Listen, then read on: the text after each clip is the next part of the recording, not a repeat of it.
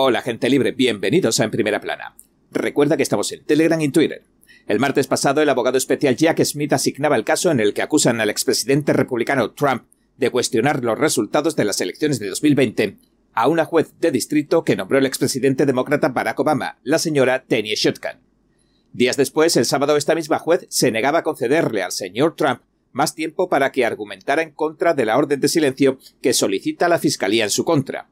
Mientras que algunos interpretan esto como una señal de que la juez Chutkan no piensa tolerar tácticas dilatorias por parte de Trump, otros señalan que la juez puede estar dejando que ciertas consideraciones políticas afecten a su juicio.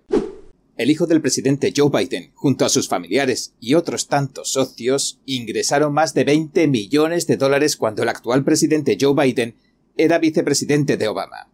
Una serie de registros bancarios que se publicaron el 9 de agosto muestran que entre los pagadores de la familia Biden y sus asociados se encuentran sujetos rusos, ucranianos y chinos. El jefe del comité del Congreso que investiga el caso anticipó que podría llamar a declarar a la familia Biden dentro de poco y que esto tendría repercusiones judiciales. Mientras tanto, algunos congresistas hacen saltar las alarmas en Estados Unidos. Una investigación muestra que el régimen chino, a día de hoy, podría tener el control para desconectar en remoto a distancia millones de dispositivos tecnológicos de casi todas las marcas en todo el país. Y ahora, entremos en materia.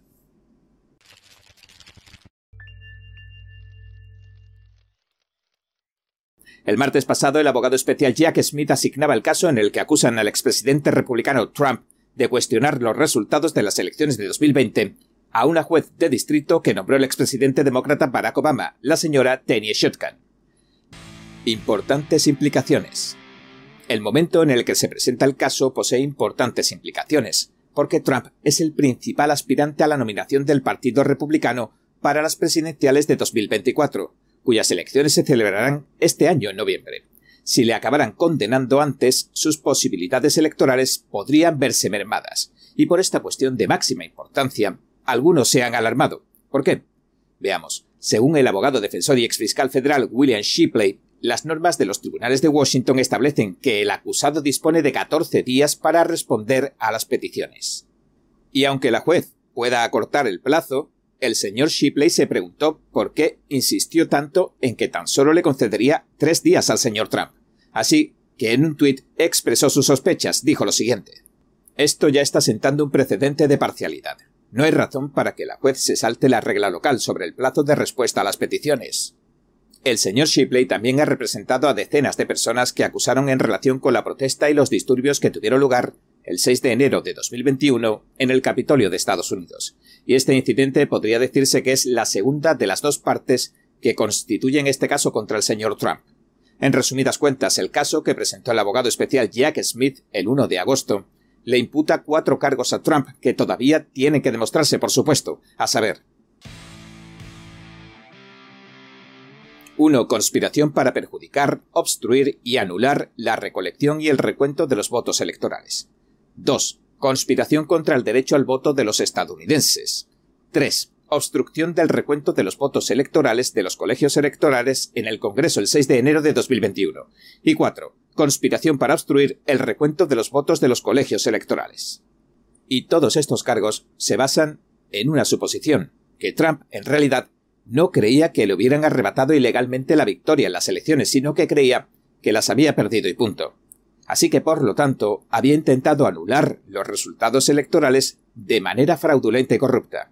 En este punto el señor Shipley por su parte predijo que el caso iba a dar paso a un gran hallazgo, a un gran descubrimiento. ¿Qué quiso decir el señor Shipley con esto? Pues que el señor Trump podría argumentar que le sobran motivos para creer que el resultado de las elecciones fue ilegítimo. Y entonces podría recurrir a los depósitos de datos del gobierno federal en busca de todo lo que pueda ayudarle a defender su postura. El abogado del señor Trump señaló que estaríamos hablando de millones de páginas de datos, y que si su equipo legal alegara que necesitan algunos años para revisar las pruebas, algo que sonaría razonable, la juez encontraría dificultades para oponerse. El abogado añadió que la magistrada no podría oponerse a una petición tan razonable sin parecer ella misma irrazonable. Pero en el caso de que lo hiciera y pareciera irrazonable, se crearía un historial, y este podría sentar las bases para demandarla por abuso de poder. y esto definitivamente podría hacer que la apartaran del caso. La realidad es que desde este punto de vista jurídico la juez parece carecer de motivos sólidos para recortar a tres días el plazo de respuesta a la petición de la orden de silencio de la Fiscalía.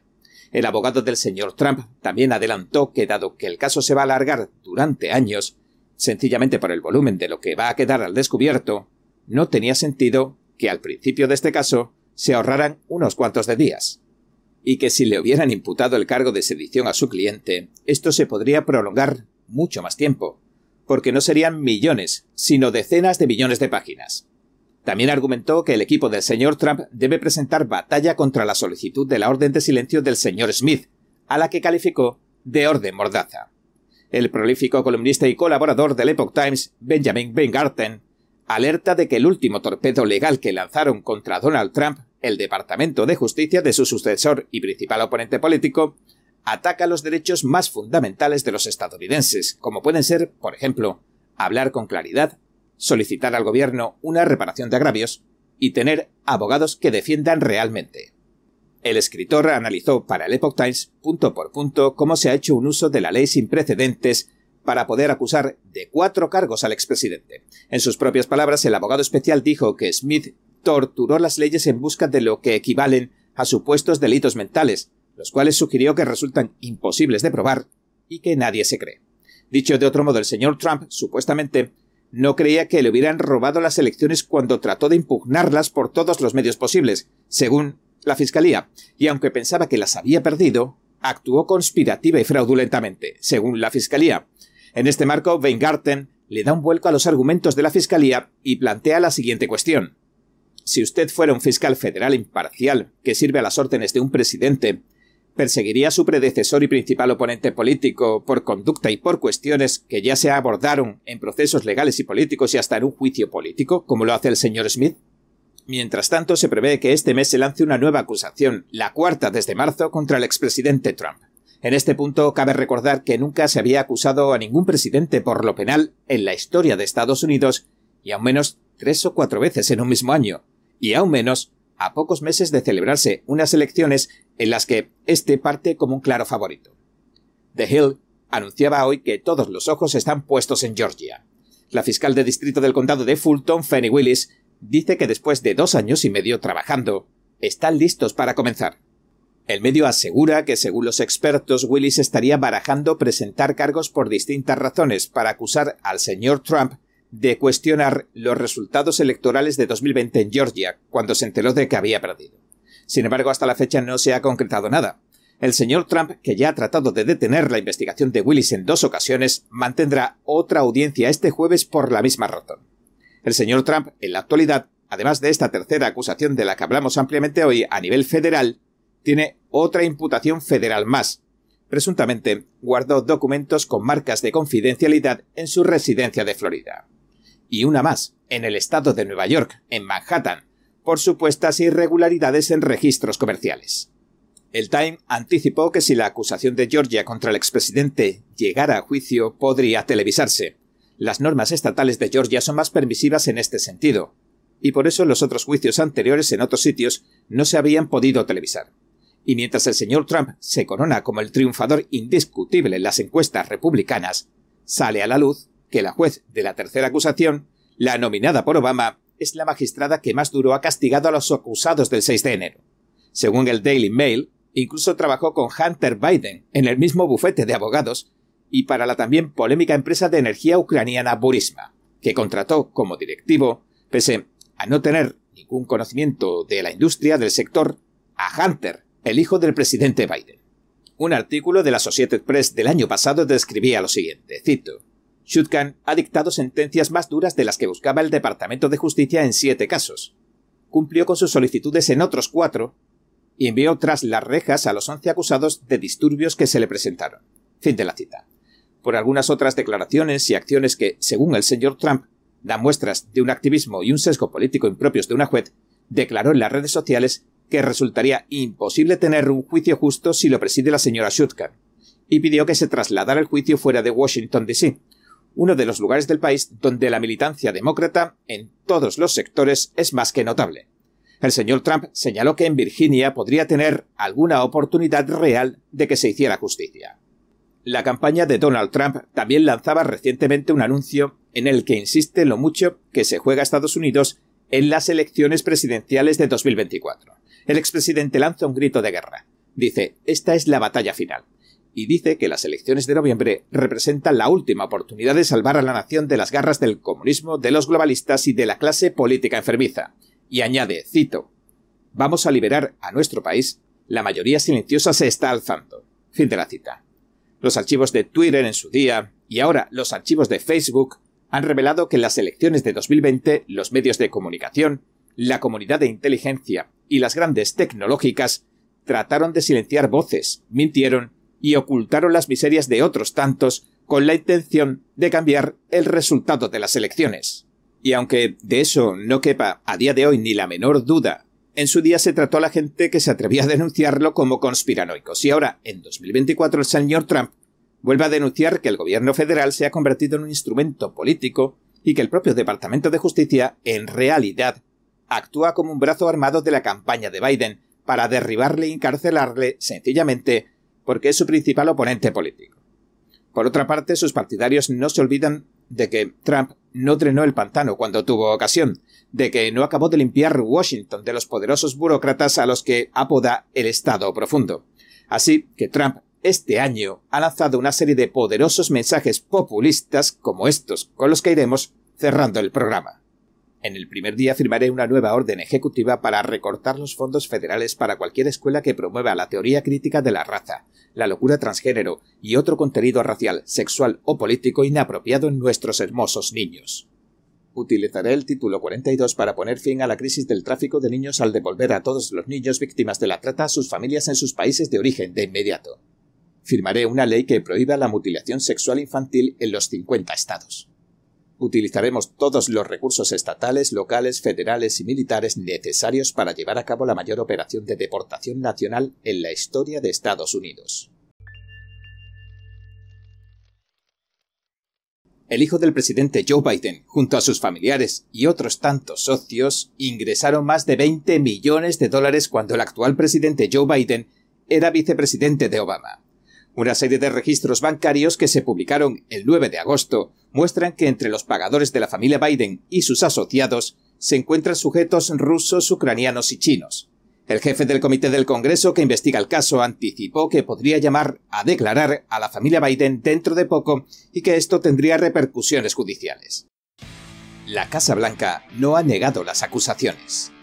Empecemos por la historia que debería estar acaparando los titulares de todos los periódicos el presidente de la Comisión de Supervisión de la Cámara de Representantes de Estados Unidos, James Cameron, dijo hoy 10 de agosto en la Fox que están preparándolo todo para que al menos nueve familiares de Joe Biden y sus socios expliquen ante el Congreso por qué recibieron pagos millonarios de sujetos extranjeros durante la vicepresidencia del anciano cabeza de familia. Por ejemplo, la multimillonaria rusa Yelena Baturina pagó 3 millones y medio de dólares a una empresa llamada Rosemont Seneca Thornton. Aproximadamente un tercio del total fueron a parar a manos de Devon Archer, el socio de Hunter Biden. Otros 2.750.000 dólares fueron a parar a una cuenta que se abría apenas un día antes, el 13 de febrero de 2014, a nombre de Rosemont Seneca Buhai. El señor Archer confirmaba recientemente que tanto él como el señor Hunter Biden, los fundadores de Rosemont Seneca, también eran los copropietarios de esta cuenta, y según testificó el señor Archer ante el Congreso, la viuda del exalcalde de Moscú, Yuri Luskov, la señora Baturina que hemos mencionado, estuvo entre los presentes en las cenas que se celebraron en Washington, D.C. y a las que asistió el entonces vicepresidente Biden. Y eso incluiría una cena que se celebró algunos meses después del pago. Según Archer, también asistió a la cena el ex primer ministro de Kazajistán, Karim Masimov. Llamadas telefónicas, cenas lujosas y vehículos deportivos. El también jefe de la seguridad del Estado kazajo, Masimov, ha sido condenado este año a prisión por su presunta participación en el intento de golpe de Estado que sufrió su país. Según muestran los registros y confirma el propio Archer, un socio del señor Masimov se reunió con el señor Hunter Biden, el menor de los hijos del actual presidente Joe Biden. Posteriormente le compró a tocateja al señor Hunter Biden en un concesionario de automóviles de Nueva Jersey un vehículo deportivo. El señor Archer también testificó que el señor Hunter Biden puso a su padre al presidente Biden al teléfono en más de una veintena de ocasiones cuando era vicepresidente de Obama, y que el señor Hunter Biden, a cambio de los pagos, hacía que los sujetos pasaran a formar parte de la marca familia Biden. El representante James Comer, un republicano de Kentucky y presidente de la comisión, aclaraba el hecho en un comunicado. Escribió lo siguiente. Durante la vicepresidencia de Joe Biden, Hunter Biden lo vendía como la marca, para sacarle millones a los oligarcas de Kazajistán, Rusia y Ucrania. Parece que no se proporcionaba ningún servicio en realidad, aparte de poder acceder a la red de Biden e incluso al propio Joe Biden, y Hunter Biden parece haber cumplido con eso. Comer, el presidente del comité, ya había hecho públicos anteriormente documentos en los que se detallaban pagos de sujetos chinos y rumanos a la familia Biden, incluido el hermano del presidente Biden. Hasta ahora la comisión ha ordenado que se consulten seis bancos diferentes en su investigación sobre la familia Biden. Así que están revisando miles de registros, algunos de los cuales son completamente nuevos. Hasta la fecha no han pedido consultar todavía los registros de los familiares del actual presidente, pero hoy adelantó el próximo movimiento del comité. Dijo lo siguiente, cito, Obviamente, con toda la oposición que estamos recibiendo de los abogados de Biden, sabemos que esto va a terminar en los tribunales cuando citemos a los Biden, así que estamos armando un caso. Y añadió, si hubiera citado a Joe y Hunter Biden el primer día de esta investigación, la habrían desestimado. Fin de la cita. El presidente Biden sigue a salvo de toda sospecha. No obstante, ninguno de los pagos que se han descubierto hasta ahora guarda relación directa con el presidente Biden. Sin embargo, al menos una de las cuentas que recibió dinero era propiedad de un Biden que todavía no ha sido identificado. Según indica el congresista Comer, los registros muestran que la familia y sus socios crearon más de 20 empresas, muchas mientras el presidente Biden era vicepresidente entre 2009 y 2017, y que la forma en que se distribuyeron los pagos a varias cuentas parecía destinada a ocultar grandes pagos de sujetos extranjeros, y esto coincide con la historia reciente. El presidente Biden dijo en falso en su campaña electoral de 2020 que el señor Hunter Biden no había cobrado dinero de China. E incluso llegó a decir, cito, Nunca he hablado con mi hijo sobre sus negocios en el extranjero. La secretaria de prensa de la Casa Blanca, Karine Jean-Pierre, decía en julio, después de que se publicaran algunos de los registros, que el presidente nunca ha mantenido negocios con su hijo. Posteriormente se ha intentado desmarcar de la polémica, diciendo que aquella declaración suya no supone ningún cambio respecto a las afirmaciones previas del presidente Biden. Los demócratas, por su parte, han defendido en gran medida a su presidente. Los demócratas centran su defensa en que Biden no habló de negocios.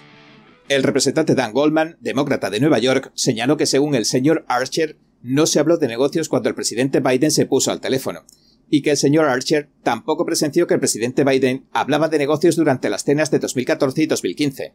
El congresista demócrata Goldman también afirmaba recientemente lo siguiente.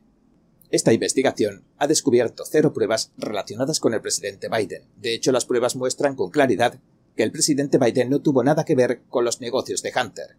Sin embargo, la Comisión del Congreso no opina lo mismo.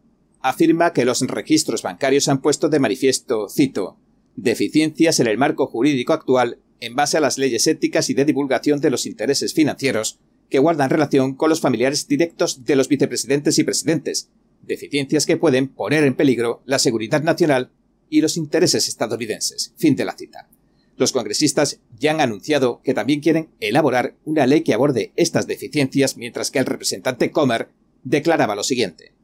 Está claro que Joe Biden conocía los negocios de su hijo y accedió a convertirse en la marca que vendió la familia Biden para enriquecerse mientras fue vicepresidente de Estados Unidos. El Comité de Supervisión de la Cámara de Representantes no dejará de seguir el rastro del dinero y de obtener testimonios de testigos que determinen si sujetos extranjeros tuvieron como blanco a los Biden, si el presidente Biden está implicado o si es un corrupto y si nuestra seguridad nacional se ve amenazada.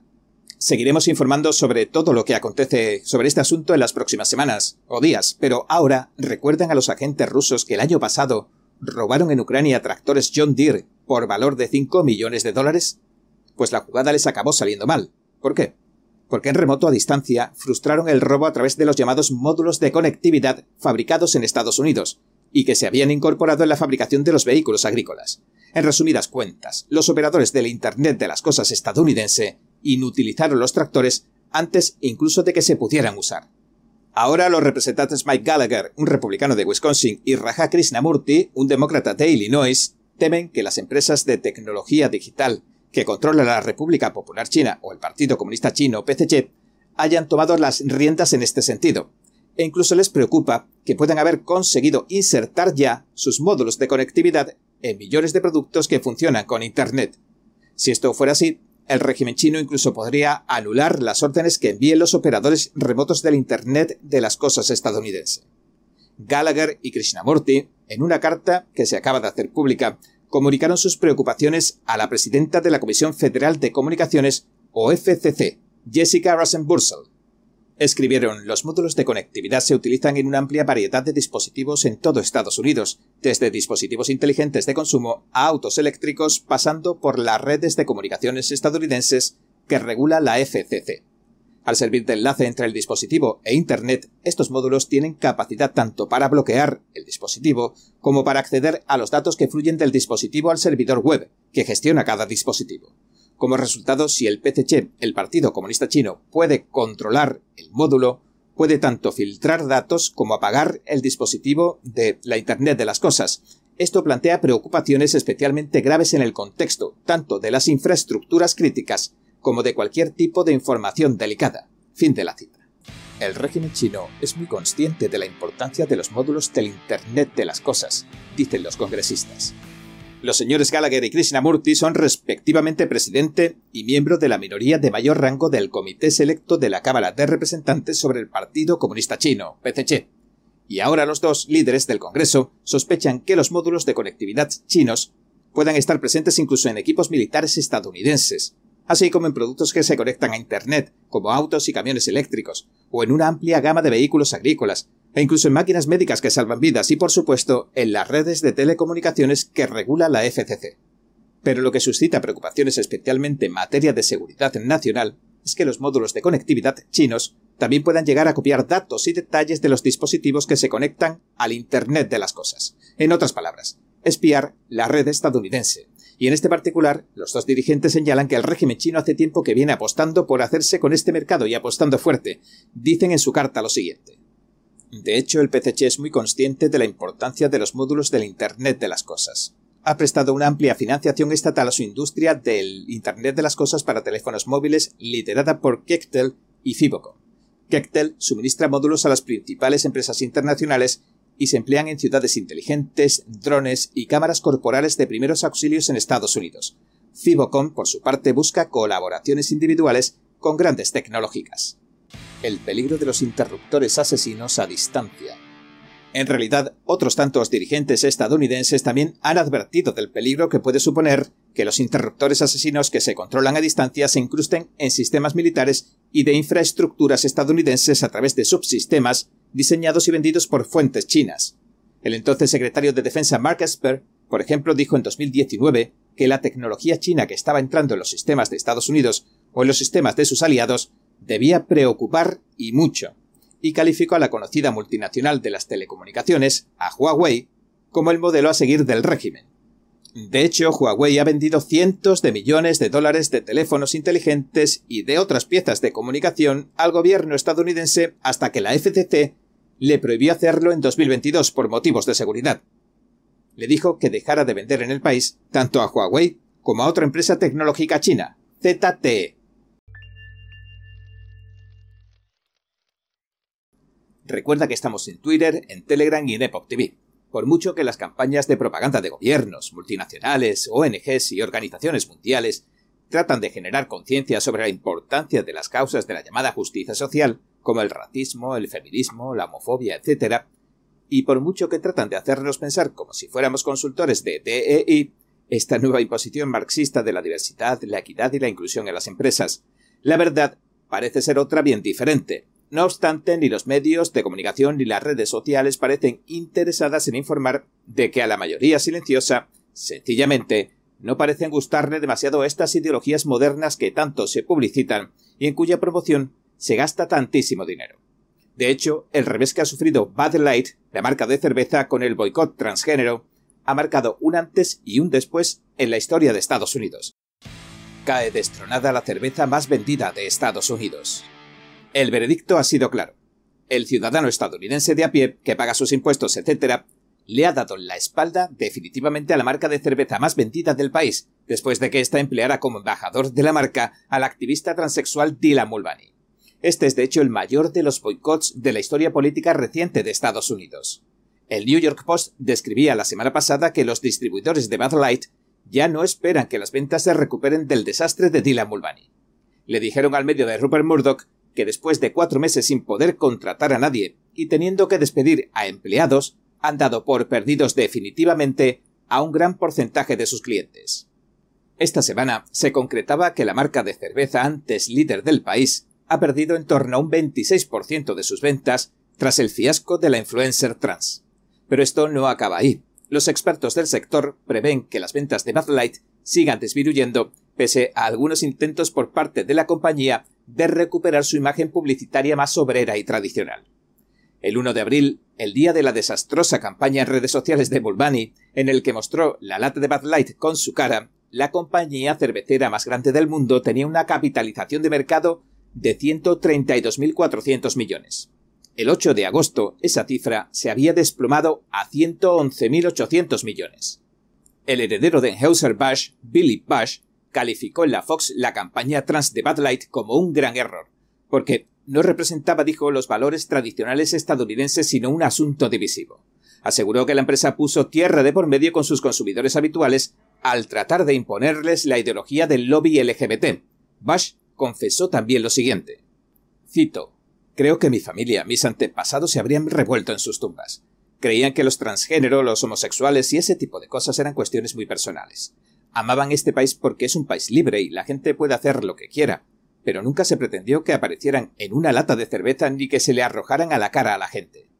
Al parecer, cada vez más gente considera un abuso la imposición de la llamada justicia social y su agenda LGBT, en casi todos los aspectos de la sociedad, y están hartos del desprecio que muestran las empresas por los consumidores. Anheuser-Busch vende varias marcas de su cerveza artesanal. De acuerdo al Epoch Times, la empresa matriz de Bud Light, Anheuser-Busch, también acaba de anunciar que venderá ocho de sus marcas de cerveza artesanal a una empresa canadiense de cannabis, Tilray Brands. El presidente y director ejecutivo de la compañía compradora, Irving Simon, que dijo buscar diversificarse aún más en otros mercados además del cannabis, está tratando de crear redes de distribución que facilitarían la venta de sus productos con cannabis si estos se acabaran legalizando a nivel nacional. Cuando el director ejecutivo de Anheuser-Busch, Mikkel Dukeris, le dijo al Financial Times que el boicot se basaba en información errónea y confusa y que Mulvaney no formaba parte de ninguna campaña de marketing oficial de Bud Light, la comunidad LGBT puso el grito en el cielo acusándolo de ceder a las presiones anti-LGBT. Así que los de Bud Light se han quedado solos, porque a día de hoy, para las personas con valores más conservadores y tradicionales, la aversión a marcas como Bud Light incluso se ha convertido en una señal de virtud. El boicot de la mayoría silenciosa. Y es que marcas como Disney, Bud Light o las cadenas de supermercados Target han entrado en el conjunto de lo que se denominan las compañías woke o despiertas, que tratan de imponer corrientes modernas de pensamiento como la liberación sexual, la transexualidad o abiertamente el satanismo. Y por eso resulta particularmente interesante este boicot a Bud Light, porque fue en gran medida, espontáneo, es decir, por decisión de los propios consumidores. Por supuesto hubo algunas figuras que contribuyeron al éxito, pero esta marca tan icónica estadounidense no se convirtió en sinónimo de la agenda LGBT casi de la noche a la mañana porque unos cuantos lo sugirieran. Más bien parece ser que la mayoría silenciosa reflexionó y decidió alzarse porque a nadie le gusta que le sermonen. Así que las otrora todopoderosas empresas estadounidenses no salen de su asombro y no están teniendo más remedio que disculparse, aunque sea veladamente, lo cual también está levantando ampollas en el sector LGBT o de la justicia social. De hecho, podría esperarse una reacción de esta magnitud si se observa la gran cantidad de empresas que empujan contra la población esta agenda LGBT. Es decir, el estallido social podría producirse en cualquier momento. Y cambiar de cerveza nunca le ha quitado el sueño a nadie. Y ahora la cerveza modelo especial ha tomado el relevo de Battle Light, y en mayo se convirtió en la más vendida en Estados Unidos. Y este golpe que ha recibido Bud Light parece haber tenido un efecto amedrentador en otras empresas. Este es el poderoso mensaje que ha lanzado la mayoría silenciosa y consumidora, un mensaje que ha costado miles de millones a una gran empresa, lo que revelaría que la gente no está tan de acuerdo con todo este circo que montan ajenos a la realidad, los gerifaltes en sus salas de juntas. Y por supuesto no podemos dejar de comentar otro de los grandes ejemplos estadounidenses en este sentido. Si hablamos de empresas WOC, hablamos de la cadena de supermercados Target. El efecto Bud Light. Según el medio The Place, America First Legal, un grupo legal conservador ha presentado una demanda contra la cadena en nombre de uno de sus inversores. Acusa al minorista a Target de que su decisión de vender mercancía LGBT también provocó una reacción desastrosa. Según la demanda, el precio de las más de 200 acciones de Brian Craig cayó de unos 35.000 dólares a unos 29.000 tras la campaña del orgullo LGBT de este año. Acusan a la junta directiva del minorista de traicionar a los clientes y accionistas. Cito.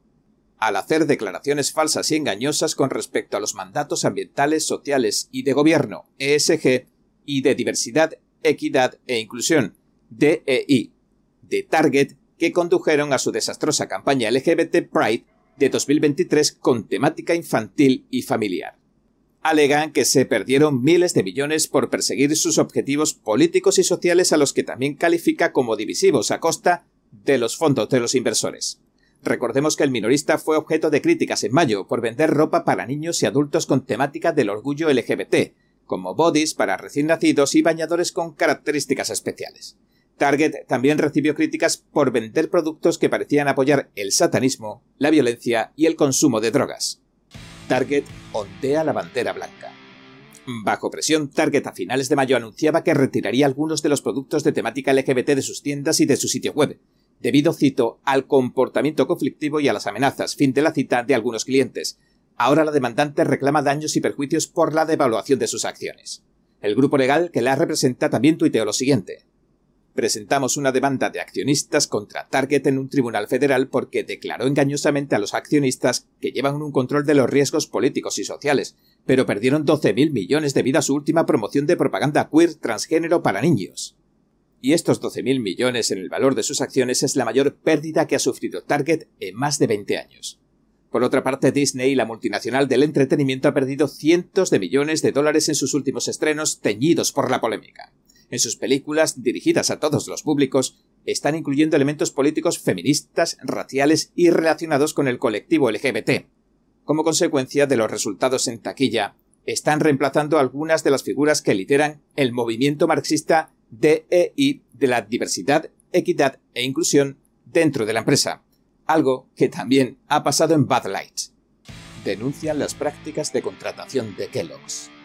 El grupo America First Legal también presentó una queja federal de derechos civiles contra la compañía Kellogg's por discriminar ilegalmente en cuestiones de raza con respecto al empleo y a las oportunidades de capacitación laboral. También han advertido a su director de que su obligación es dejar de malgastar los activos de la compañía y de incumplir su deber con sus accionistas. El grupo legal asegura que las políticas y los programas de contratación, capacitación y promoción de Kellogg's están imbuidos de una ideología despierta o woke y que la empresa debería mirar por el interés de los accionistas en lugar de promocionar una ideología queer trans que poco tiene que ver con la imagen de marca y sus intereses de mercado y todo con la política. En cuanto traspasamos las puertas de entrada a una tienda de comestibles, nos las encontramos de frente. Con mezclas de colores y letras bien llamativas, parecen estar gritándonos a que espera, recárguese de energía. Pero, ¿Qué contienen estas bebidas que consumen cada vez más jóvenes y que se venden como el elixir moderno que nos convertirá en un superhombre o en una supermujer capaz de hacerle frente a todo. Pues los principales ingredientes de estas bebidas energéticas son la cafeína, los aminoácidos y los extractos de hierbas. Y su promesa es que lograremos un estado de concentración y de alerta sobrehumanos con un solo sorbo. Sin embargo, bajo la superficie se esconde un peligro que puede superar con creces sus aparentes beneficios. Así que ha llegado la hora de preguntarse, ¿esta explosión de energía instantánea nos podría pasar factura a largo plazo? El origen y la evolución de las bebidas energéticas. Para entender bien lo que son las bebidas energéticas, debemos remontarnos a décadas antes de que se volvieran tan inmensamente populares. En 1927 se presentaba en público una bebida a base de jarabe de glucosa, a la que se llamó Glucosate. Algunos años después le quitaría la primera letra y la llamarían Glucosade Energy. Se trataba de un suplemento nutricional, una fuente de energía a base de glucosa, para pacientes hospitalizados que se recuperaban de enfermedades como la gripe, por ejemplo. Más tarde, en 1949, se comercializaba la marca Doctor Enough en Chicago, que ya contenía una mezcla de cafeína, vitaminas del grupo B y azúcar. En otras palabras, había nacido la primera bebida energética de Estados Unidos. Sin embargo, las bebidas energéticas no acabaron de despegar realmente en el resto del mundo hasta que en 1987 la austríaca Red Bull empezara a lanzar vigorosas campañas de marketing y así Red Bull estableció la fórmula estándar del mercado que consiste en una mezcla de cafeína, taurina, vitaminas del grupo B y azúcar. De hecho, a día de hoy, muchas marcas de bebidas energéticas siguen imitándola, y en todo este proceso pasaron de venderse en farmacias a convertirse en una bebida deportiva que podemos encontrar en tiendas, supermercados y gasolineras. Actualmente el mercado mundial de las bebidas energéticas y deportivas está valorado en más de 159 mil millones de dólares, de los que casi 14 mil millones corresponden a Estados Unidos. Y es que, principalmente, tanto jóvenes como adolescentes se sienten atraídos por estos tónicos energizantes que se publicitan intensamente creando la percepción de que mejoran el rendimiento académico, deportivo y laboral de las personas que llevan un ritmo de vida activo, saludable y a la moda. Sin embargo, algunos colegios y universidades han empezado a prohibir las bebidas energéticas. El lado siniestro de los dulces subidones de energía. Las escuelas, universidades y centros de formación han comenzado a alertar de que su alto contenido en azúcar y cafeína pueden provocar bajones de energía, lo cual acaba dificultando la concentración y el estudio a largo plazo. Aunque las bebidas energéticas pueden proporcionar beneficios a corto plazo, como el estado de alerta y la concentración, las investigaciones indican que también pueden tener consecuencias perjudiciales para la salud. Omar Eliva, un farmacéutico colegiado de Wisconsin al que consultó el Epoch Times, nos confirmaba algunos puntos diciendo lo siguiente. La cantidad y la calidad de la cafeína que contienen las bebidas energéticas constituyen una falsa fuente de energía.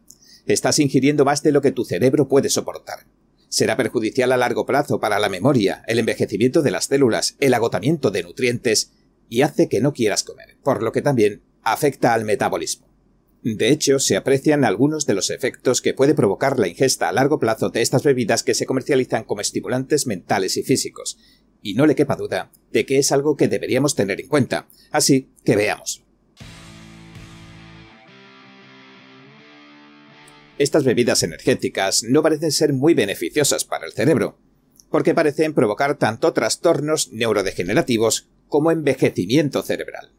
Eso al menos descubrió un estudio que publicó en 2020 la revista Anatomy and Cell Biology.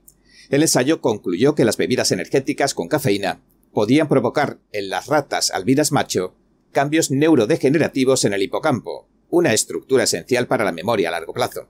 Pero es que además el consumo elevado de azúcar también se ha relacionado con un mayor riesgo de resistencia a la insulina. La resistencia a la insulina impide que las células de todo el cuerpo, incluidas las del cerebro, absorban adecuadamente la glucosa. Con el tiempo este mal funcionamiento puede contribuir también a la neurodegeneración, así como al envejecimiento acelerado del cerebro. Y esta resistencia a la insulina también contribuye al avance de la enfermedad de Alzheimer, como indica un estudio publicado en el International Journal of Molecular Science de 2021. La doctora Aruna Tumala, psiquiatra integrativa de Trinergy Health y fundadora de Psiquiatría 2.0, nos dijo también lo siguiente al respecto. Las bebidas energéticas suelen estar envasadas en aluminio, una neurotoxina que se ha relacionado con la enfermedad de Alzheimer. De hecho, una simple búsqueda en Internet revela que la literatura científica sobre la relación entre el Alzheimer y la toxicidad del aluminio es extensa. Pero sigamos concretando qué tipo de trastornos pueden provocar estas bebidas en el cerebro. El trastorno por déficit de atención e hiperactividad, o TDAH. Los colorantes alimentarios como el rojo 40, también conocido como Alura Red AC, son componentes habituales de las bebidas energéticas y deportivas. Sin embargo, pueden hacer que disminuya la absorción de minerales como el zinc y el hierro, que resultan necesarios para el crecimiento y el desarrollo. Algunas investigaciones sugieren que los colorantes alimentarios artificiales, como este colorante rojo 40, pueden intensificar los síntomas del trastorno por déficit de atención e hiperactividad en los niños.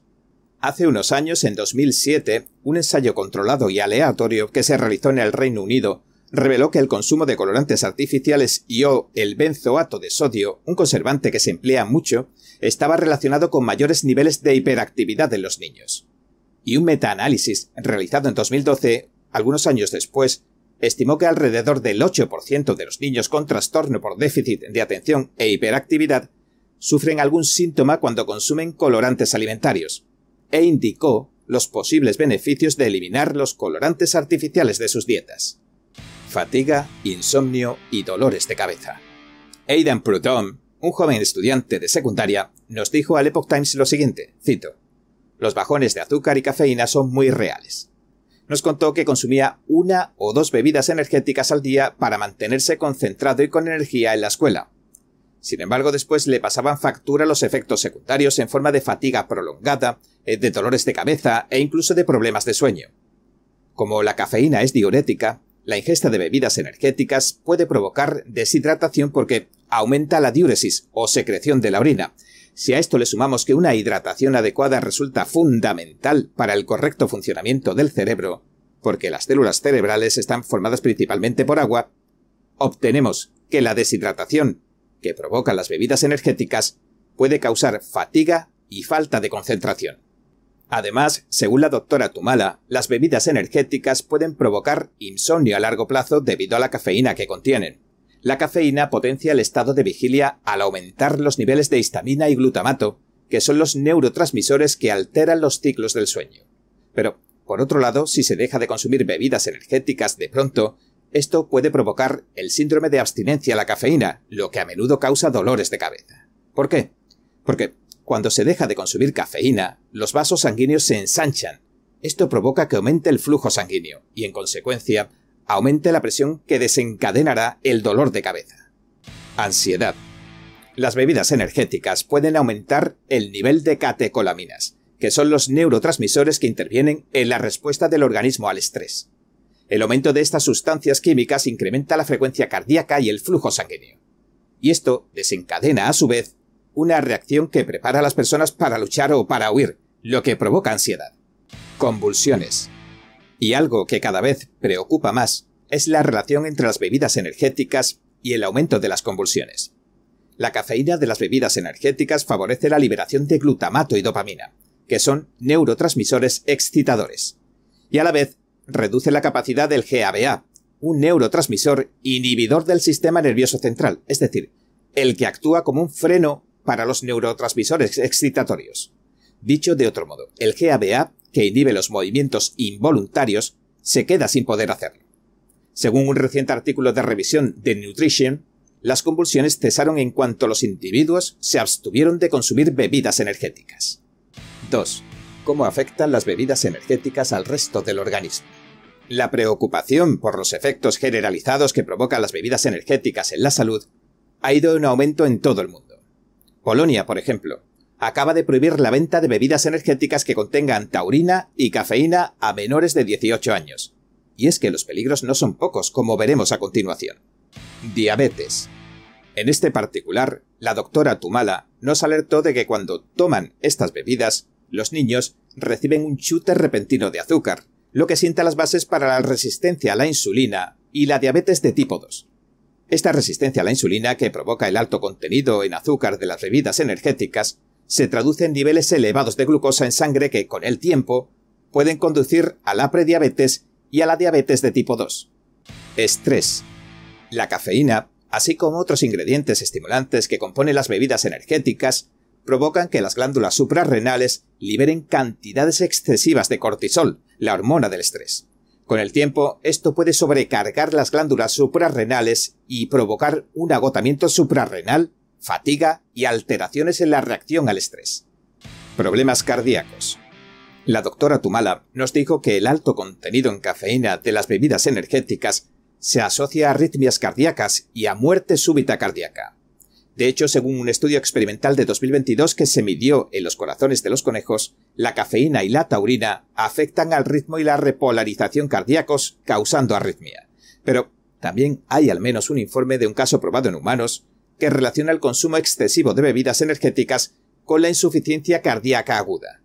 La opción más sensata, decantarse por lo saludable. Los expertos aconsejan que mientras estudian todas las cosas que se han descubierto, se tomen las debidas precauciones, sobre todo con los más pequeños. Algo que visto lo visto es de sentido común.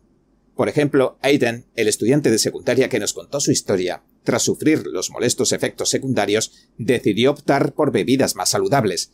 En lugar de depender de las bebidas energéticas y de los subidones que agotaban sus reservas, eligió alternativas que le ayudan a mantener un nivel de energía y concentración razonable sin riesgos para su salud.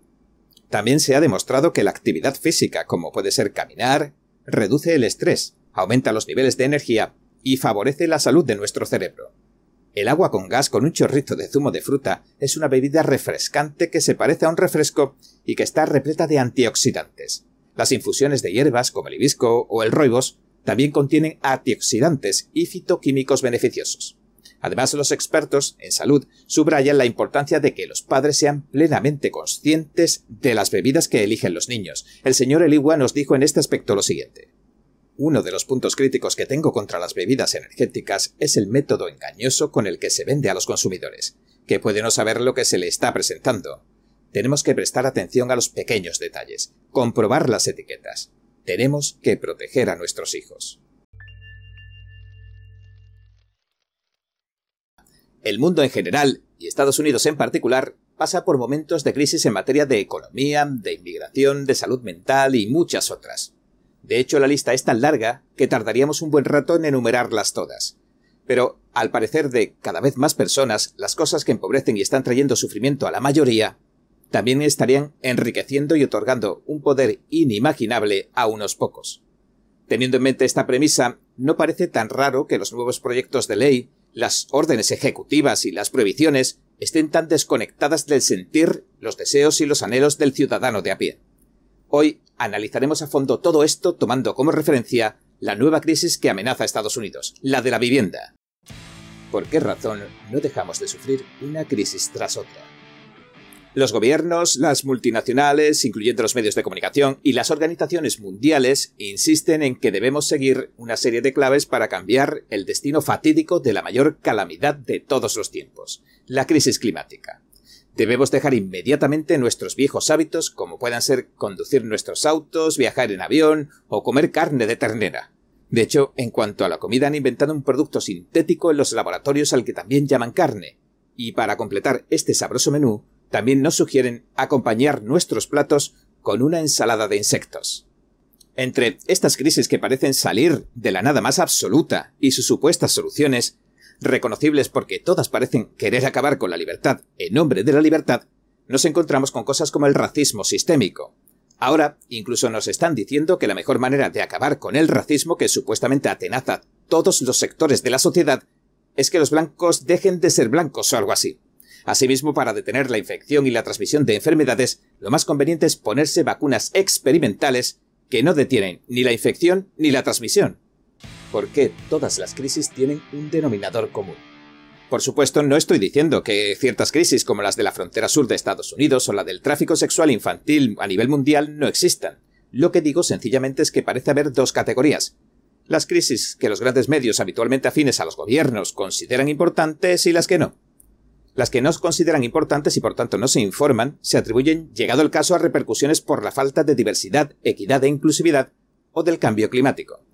El resto pueden tener nombre propio, como las publicitadas crisis de la violencia policial, las homofóbicas, etcétera, etcétera.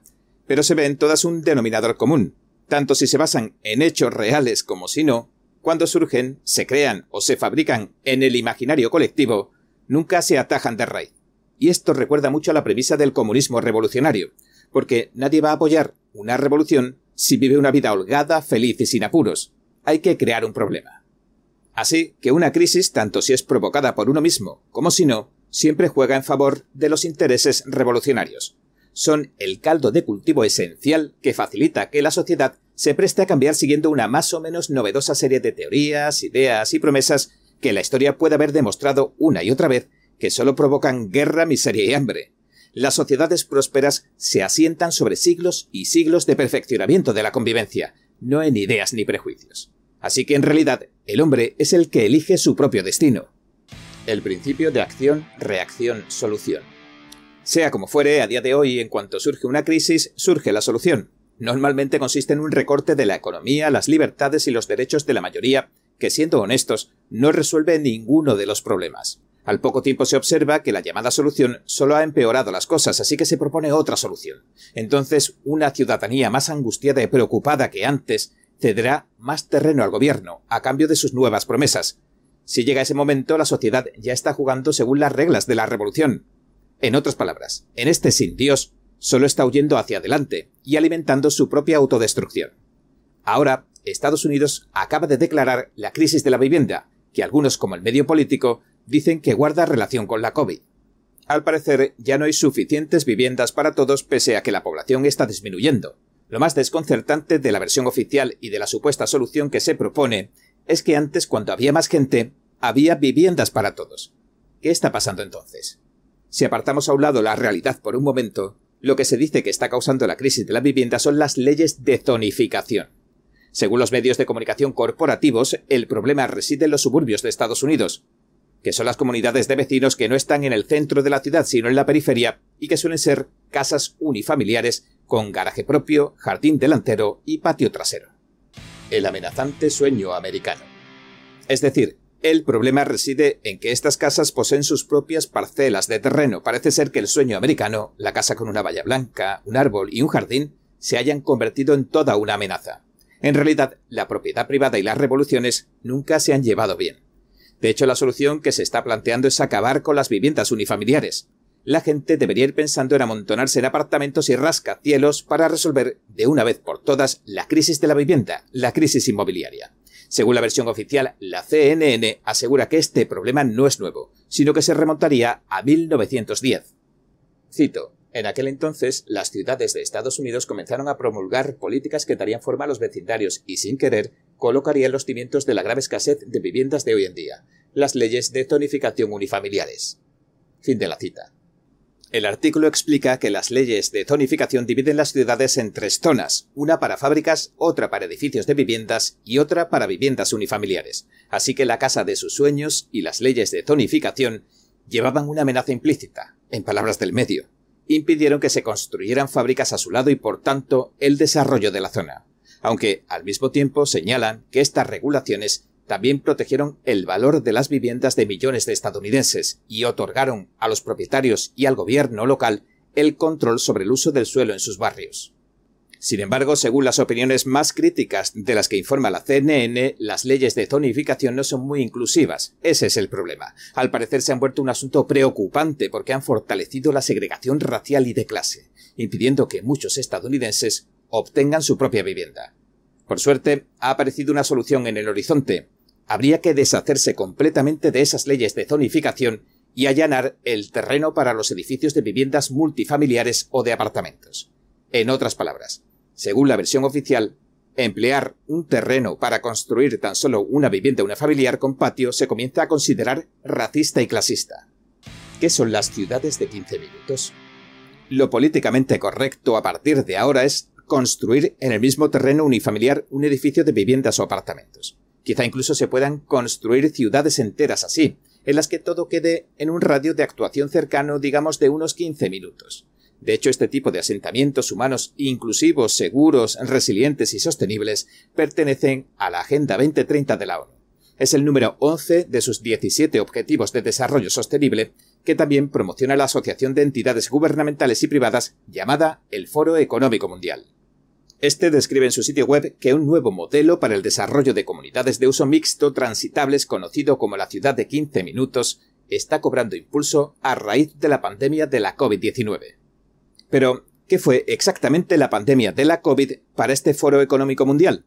Pues en su web oficial nos explican detalladamente que el periodo de emergencia COVID se trató de un ensayo general para medir cómo reaccionaban las poblaciones a las medidas más totalitarias que ningún gobierno jamás haya imaginado.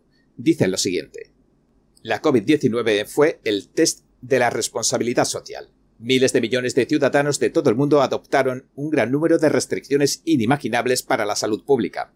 Hubo muchos ejemplos a escala mundial de mantenimiento del distanciamiento social, uso de mascarillas, vacunaciones masivas y aceptación de aplicaciones de rastreo de contactos para la salud pública, que demostraron el núcleo de la responsabilidad social individual.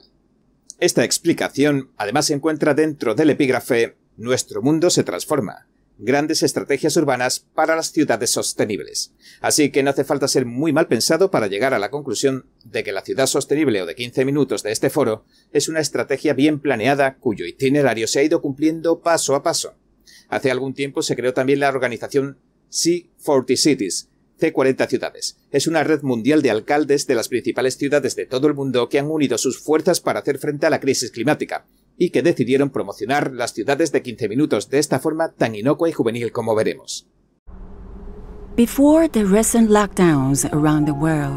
Antes de los últimos confinamientos mundiales, llevábamos una vida agitada, nos desplazábamos mucho y no teníamos suficiente tiempo para estar con nuestras familias y amigos. El tráfico contamina, nuestro aire y el smog cubren nuestro horizonte. ¿Y si pudiera ser diferente? ¿Y si pudiéramos crear una nueva normalidad en la que recuperemos nuestro tiempo, nuestra salud y bienestar y nuestras comunidades? Esta es la idea de la ciudad de 15 minutos. This is the idea behind the 15 minute city. Así que conducir autos y desplazarse contamina, produce smog y nos aleja de nuestras familias. ¿Cuál es la solución? Pues amontonar todo en una mega estructura en la que podamos vivir juntos como una gran comunidad feliz. El trabajo, las tiendas, los servicios, etc., estarían dentro de esta especie de recinto gigantesco. En resumidas cuentas, dispondrías de todo en un área que puedes recorrer en un máximo de 15 minutos. Dicho de otro modo, no habría razón para que puedas moverte más allá de ese área que te lleva 15 minutos en recorrer. Y esta área, en el plan de la ONU, incluso podría desarrollarse dentro de un rascacielos. De hecho, basta mirar al modelo que sigue el Foro Económico Mundial, la China comunista. A la vanguardia, como siempre, la China comunista desde hace años está demoliendo la casa de los agricultores, despojándolos de sus tierras y obligándolos a mudarse a grandes rascacielos. Y es que en realidad, así aprisionada, se controla la población con mucha mayor facilidad.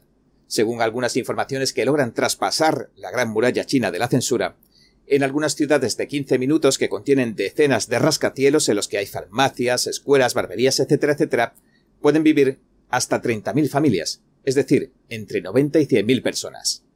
Algunos vídeos que se filtran en las redes sociales occidentales, ya que el régimen solo permite las suyas propias en China, muestran a la gente en la ciudad china de Urumqi, haciendo cola para que les escaneen la cara y poder volver a casa. Por ley, es obligatorio someterse al reconocimiento facial para entrar o salir de la zona de tu vecindario. Y por si alguien se pregunta cómo es un apartamento de estos rascacielos por dentro, pues aquí les mostramos algunos de los que parecen ser los más económicos. Como pueden observar, que los llamen ataúdes no es ninguna casualidad. También se pueden ver estos rascacielos en la ciudad de Chongqing y por todo el país. En la ciudad de Hangzhou también se está dando la opción de vivir en una de las 12.000 habitaciones de un gigantesco rascacielos. Uno tarda en recorrer sus pasillos de lado a lado unos dos minutos y medio. Además, desde que entras hasta que sales todo funciona con reconocimiento facial. Así que si no pagas la tasa del cambio climático, no puedes usar el ascensor, por ejemplo. Así que cualquiera puede decir, visto lo visto, que con la eliminación de las viviendas unifamiliares y las leyes de zonificación quitadas, no se vislumbra un futuro demasiado halagüeño. Más bien, estos supuestos problemas parecen estar tratando de empujar a la gente fuera del mercado de la vivienda. La ley de la oferta y la demanda de los mercados. Sin embargo, en Occidente el mercado de la vivienda, así como el resto, se basan en la ley de la oferta y la demanda. Si hubiera una escasez, en realidad los constructores se lanzarían a cubrir esa demanda y a levantar más casas, y eso crearía más puestos de trabajo, etc. Pero ahora cuando se nos dice que la población ha disminuido y en ningún momento se han dejado de construir nuevas viviendas, una escasez de vivienda suena cuando menos raro. Entonces, ¿qué está pasando? Si bien las muchas regulaciones gubernamentales podrían estar encareciendo en cierta medida el producto, en algunos otros países están echándole parte de la culpa a la inmigración masiva. En Canadá, por ejemplo, un artículo de opinión del Vancouver Sun asegura que hay pruebas de que los precios de las viviendas bajan drásticamente si se detiene la inmigración. El periodista Douglas Todd afirma que, cito, aunque algunos lo minimizan, la inmigración y los precios de la vivienda están profundamente conectados. La política de inmigración es una forma de política de vivienda. Entonces, ¿cuál es la solución? El consejo editorial del Globe en Mail en Canadá decía el año pasado muy claramente, cito, la inmigración está aumentando. Lo harán los precios de la vivienda a menos que empecemos a construir muchas más casas. Fin de la cita. El concepto es claro. Si llega más gente, hay que construir más casas para que tengan donde vivir. De lo contrario van a competir por quién se queda con las viviendas disponibles y lo que ocurre, al final, es que los precios se disparan. Si das la bienvenida a millones de personas, necesitas proveerles de viviendas. Así que la inmigración masiva parece ser un factor más determinante en la crisis de la vivienda estadounidense que las leyes de zonificación o las propias viviendas unifamiliares. El posible origen del problema de la vivienda. Sabiendo esto, y mirando detenidamente, podemos empezar a ver con claridad el principio de problema, reacción, solución del que venimos hablando, aunque todavía nos falte explicar cómo se creó el problema, que a estas alturas sabemos que no son las viviendas unifamiliares ni las leyes de zonificación que otorgan algo de poder a los propietarios sobre el terreno que habitan. Creo que nadie es ajeno a que en todo este entramado entran en juego grandes intereses financieros, legales y políticos. Si nos remontamos a 2021, en aquel entonces se informaba en Estados Unidos de que los gigantes de la inversión como BlackRock estaban intentando hacerse con todas las viviendas unifamiliares del país. El medio Slate señaló que los inversores corporativos se hicieron con el 15% de las viviendas estadounidenses que estaban a la venta en el primer trimestre de 2021. Eso fue lo que compraron tan solo en ese año, en ese trimestre, mejor dicho. El Wall Street Journal informaba al mismo tiempo de que los inversores que buscan rentabilidad están comprando viviendas unifamiliares en franca competencia con los estadounidenses de a pie y haciendo subir los precios. Así que el monopolio de las grandes firmas de inversión también parece tener algo que ver a fin de cuentas. ¿Qué ha pasado entonces en realidad? Las viviendas unifamiliares, un activo muy cotizado nos atrevemos a decir, todo fuera que nos equivocáramos y pidiéramos perdón, que a las gigantescas firmas de inversión y a los grandes bancos se les ha facilitado comprar un tipo de activos. En este caso se trata de viviendas unifamiliares. Así que al tiempo que estos gigantes limitan la oferta, la inmigración masiva acrecenta la demanda. ¿Qué significa esto? Que como no hay, los precios suben. Al subir los precios de la vivienda, también sube el valor de los activos que están controlando esas grandes firmas y engordan a esas empresas. Así que si se construyeran viviendas nuevas, los precios y con ello el valor de los activos de las empresas de inversión bajarían. Y ahora sí, por fin y de una vez por todas, llegamos a la supuesta y definitiva solución que han propuesto los poderes fácticos a la llamada crisis de la vivienda. No es construir más viviendas unifamiliares, no es romper el monopolio de las empresas de inversión. La propuesta es, en cambio, institucionalizar esa escasez y coordinarse con esas agendas globalistas de la ONU y del Foro Económico Mundial, cuyo modelo es la China comunista, para cambiar las leyes y apoderarse de las viviendas unifamiliares y de sus terrenos. Si lo logran, todo lo que se construya a partir de ahora en suelo estadounidense deberán ser viviendas multifamiliares. Y cabe decir, para despedirnos, que aunque se empiece a vender un producto diferente, el multifamiliar, la demanda del activo original siempre se va a mantener, y cualquiera que quiera su propia casa con su propio jardín y ese viejo sueño americano tendrá que pagar la cuantiosa prima que resulta de todo este maquiavélico plan.